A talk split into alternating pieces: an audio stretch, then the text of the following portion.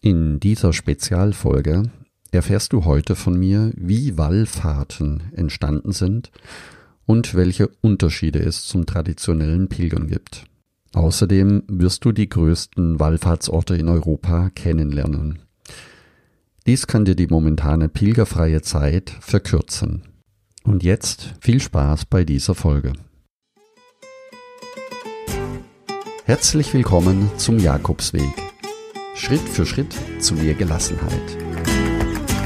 Mein Name ist Peter Kirchmann und ich helfe Pilgern und denen, die es werden wollen, dabei, ihren Jakobsweg vorzubereiten und ihren eigenen Lebensweg zu gehen. Und jetzt viel Spaß bei dieser Folge.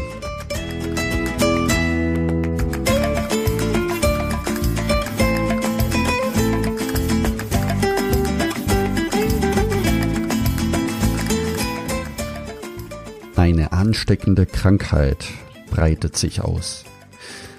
Als einer der ersten Städte ist Venedig davon betroffen.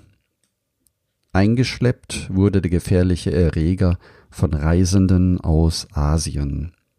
Und schon bald erlassen die Stadtoberen Quarantänemaßnahmen, um den Zustrom von fremden Menschen und Händlern zu stoppen was womöglich klingen mag wie eine Szene aus der aktuellen Corona-Epidemie, ist in Wirklichkeit ein Rückblick auf die Pest im Jahre 1348. Damals wurden Grenzen geschlossen, Städte verriegelt, Infizierte auf einer Insel oder in den Stadtgräben abgeschottet, und dennoch breitete sich die Krankheit über ganz Europa hinaus. Nach überstandener Epidemie wurden viele Wallfahrten unternommen, um ein Versprechen einzulösen, das in der schweren Zeit zuvor gegeben wurde. Als Dank für das Überleben zog es viele Menschen zu Wallfahrtsorten in der näheren Umgebung. Vielleicht kann eine Wallfahrt für uns im Moment eine gedankliche Alternative sein statt den Jakobsweg zu laufen. Zumal wir aktuell nicht wissen können, wann es in Spanien wieder möglich sein wird, in einer Pilgerherberge mit großen Schlafsälen zu übernachten. Dies gilt momentan natürlich auch für die geschlossenen Wallfahrtsorte mit ihren vielen Pilgern. Also was versteht man unter Wallfahrt?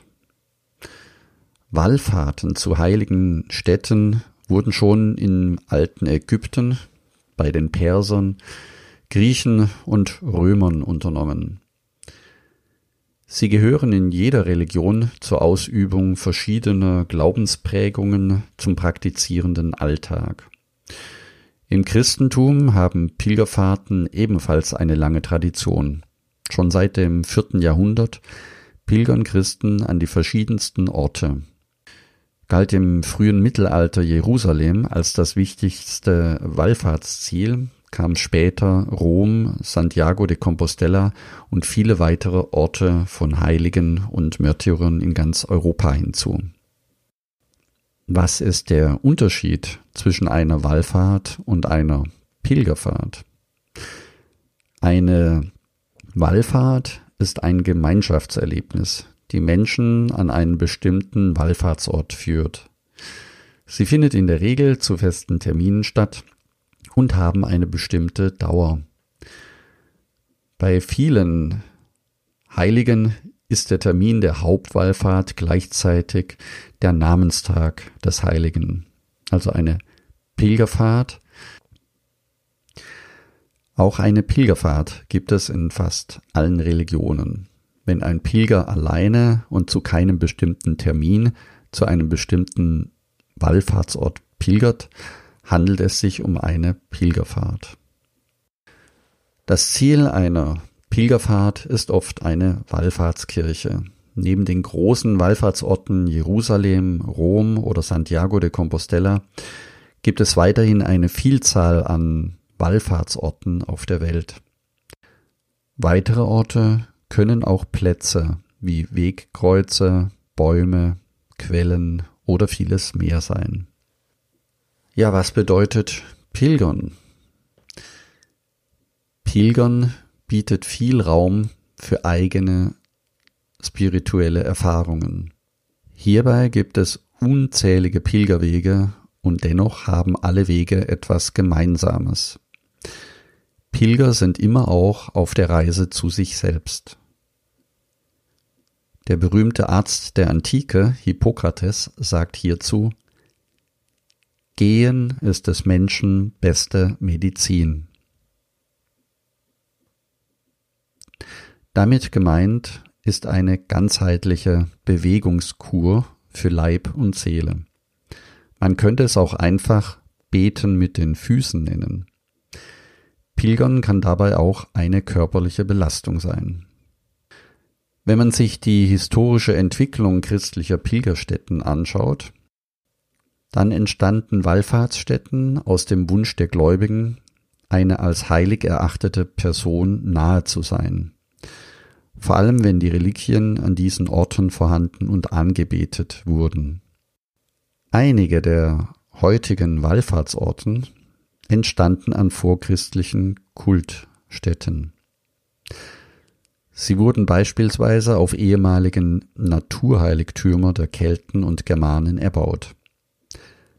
So entstanden auch einige christliche Stätten in der Nähe von Bäumen, Höhlenfelsen, oder heiligen Quellen.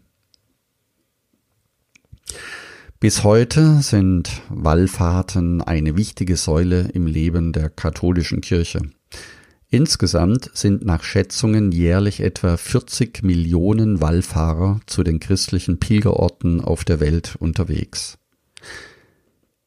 In Deutschland selbst gibt es knapp 900 katholische Wallfahrtsorte, die jährlich von einer großen Anzahl von religiös motivierten Menschen aufgesucht werden. Während in Deutschland die regionalen Pilgerstätten zunehmend an Bedeutung verlieren, steigt die Anzahl der Wallfahrer in überregionalen Städten seit Jahren an. Um das mal in Zahlen auszudrücken, ungefähr 85 Prozent der deutschen Wallfahrtsorte werden alljährlich von weniger als 10.000 Pilgern aufgesucht. Knapp 100 Wallfahrtsorte haben jährliche Besucher bis zu 50.000 Pilger zu verzeichnen. Und die größten Pilgerzahlen in deutschen Wallfahrtsorten von über 500.000 Besucher haben die drei Orte Altötting, Kevela und Steingarten.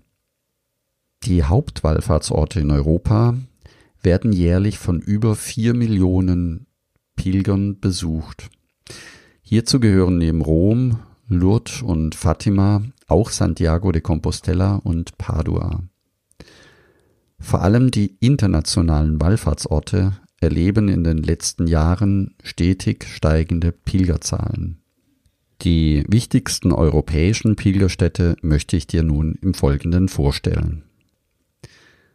Der spanische Wallfahrtsort Santiago de Compostela empfängt jährlich geschätzte fünf Millionen Pilger aus aller Welt.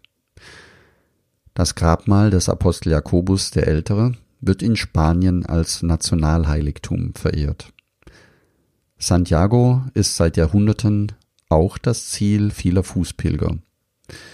Im Jahr 2019 waren knapp 348.000 Pilger unterwegs die mehr als 100 Kilometer zu Fuß gepilgert sind. Der berühmteste Wallfahrtsort in Italien ist natürlich Rom, der Petersdom.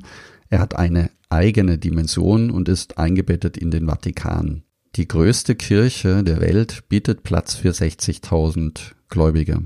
Wie viele Pilger tatsächlich jedes Jahr nach Rom reisen, vermag niemand mit Sicherheit zu sagen.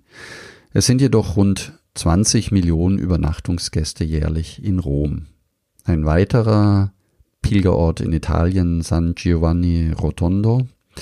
Dort kommen etwa 7,5 Millionen Besucher jährlich in die süditalienische Stadt. Es ist der Wohn- und Sterbeort des in Italien äußerst populären Pater Pio. Er lebte im Kapuzinerkloster bis 1968 und hatte die Wundmale des Herrn Jesus Christus welche immer offen blieben. Anfangs versuchte er die Wundmale zu verheimlichen, die Ärzte fanden keine Erklärungen. Und schon zu seinen Lebzeiten wurde er verehrt wie ein Heiliger. Dann haben wir noch in Frankreich den Marienwallfahrtsort Lourdes. Es ist der größte Marienwallfahrtsort Europas und hier kommen jährlich etwa sechs Millionen Pilger in das kleine Pyrenäenstädtchen nach Frankreich. Im Jahr 1858 erschien dort der 14-jährigen Bernadette, die Gottesmutter Maria, 18 Mal. Am Erscheinungsort der Grotte entdeckte Bernadette die heutige weltberühmte Heilquelle. Kommen wir nach Portugal. Über fünf Millionen Besucher besuchen jährlich den bekanntesten Wallfahrtsort Portugals. In Fatima war die Gottesmutter im Jahr 1917 mehrfach drei Hirtenkindern erschienen. Dabei verkündete sie den Hirtenkindern unter anderem die drei sogenannten Geheimnisse von Fatima. Ein weiterer Wallfahrtsort in Polen, Częstochow. Ungefähr 4,5 Millionen Menschen besuchen hier jedes Jahr Polen, den polnischen Marienwallfahrtsort. Seit dem Jahr 1384 wird dort das Bildnis der weltberühmten schwarzen Madonna verehrt. Der Legende nach wurde das Bild vom heiligen Lukas gemalt. Dieser Ikone der Gottesmutter mit Jesuskind werden viele Wunder zugesprochen. So auch im Jahr 1655, als zahlenmäßig weit überlegene Schweden das Festungskloster nicht erobern konnten. Der Nächste Pilgerort ist wieder in Italien, Loreto. Rund vier Millionen Besucher zählt die kleine Adria-Stadt jährlich. Loreto ist der wichtigste Marienwallfahrtsort Italiens. Der Legende nach trugen Engel im Jahr 1295 das Haus der Gottesmutter Maria von Nazareth nach Loreto. Das als heilige Haus bekannte Bauwerk bildet heute den Mittelpunkt der Wallfahrtsbasilika. Und laut Archäologen könnten die Steine tatsächlich aus dem Orient stammen. Wahrscheinlich haben Kreuzfahrer das Haus nach Italien gebracht. Nach dem Vorbild des Hauses wurden europaweit sogenannte Loretto-Kapellen errichtet, die auch heute selbst Ziel vieler Pilger sind. Der nächste Wallfahrtsort liegt wieder in Deutschland. Mehr als eine Million Pilger pro Jahr zählt der oberbayerische Pilgerort Altötting. Klein an Gestalt, aber groß an geschichtlicher Bedeutung. Die Gnadenkapelle ist eines der ältesten Kirchen in Deutschland und um das Jahr 700 entstanden. Auch in Altötting gibt es die Schwarze Madonna, eine Marienfigur, entstanden um 1330. In den Wandnischen werden zahlreiche silberne Votivgaben aus mehreren Jahrhunderten aufbewahrt. Ebenfalls stehen in silbernen Herzurnen sämtliche Kurfürsten und Könige Bayerns bis zu Ludwig III. Der nächste Wallfahrtsort liegt in Österreich. Bis zu einer Million Menschen pilgern jährlich zur berühmtesten Wallfahrtsstätte Maria Zell in Österreich. Seit dem 12. Jahrhundert wird dort eine romanische Marienfigur als große Mutter Österreichs verehrt. Ein Benediktinermönch hatte die Holzstatue bei seiner Reise im Mittelalter in sein neues Missionsgebiet mitgenommen. Der zweitgrößte Marienwallfahrtsort in Deutschland mit rund 800.000 Pilgern ist in Kevelaer. Seit 1642 existiert dort die traditionsreiche Wallfahrt zum Gnadenbild der Trösterin der Betrübten. Der Wallfahrtsort existiert seit dem Dreißigjährigen Krieg im Mittelalter. Zahlreiche Wunderheilungen sollen seitdem sich dort ereignet haben. Zu den Höhepunkten des Pilgerjahres zählt die alljährlich stattfindende Motorradwallfahrt mit mehr als 1000 teilnehmenden Motorradfahrern. Und nun zum Schluss noch ein Wallfahrtsort aus der Schweiz. Ungefähr 500.000 Pilger kommen pro Jahr nach Einsiedeln. Dies ist die wichtigste Marienwallfahrtsstätte in der Schweiz. Die Benediktinerabtei Einsiedeln beherbergt das spätgotische Gnadenbild Maria Einsiedeln, eine schwarze Madonna aus dem 15. Jahrhundert. Einsiedeln ist ebenso eine bedeutende Station auf dem Jakobsweg durch die Schweiz. Zum Schluss noch ein kleiner Hinweis. Den Blogbeitrag zu dieser Folge findest du unter jakobsweg-lebensweg.de slash Wallfahrt. Ich werde ihn dir unten in den Show Notes noch einmal verlinken. Wenn auch du mehr über den Jakobsweg erfahren möchtest, um dich vorzubereiten oder deine nächste Reise zu planen, dann werde jetzt Teil des kostenlosen Buen Camino Clubs. Dort findest du wertvolle Downloads, wie du schneller und einfacher deinen Jakobsweg vorbereiten kannst. Und natürlich kannst du dort ganz konkret von meinen Erfahrungen profitieren. Gehe hierzu auf buencaminoclub.de. Und ich freue mich, wenn wir uns nächsten Sonntag wiederhören. Danke, dass du zugehört hast. Ich wünsche dir eine schöne Woche und Buen Camino, dein Peter Kirchmann.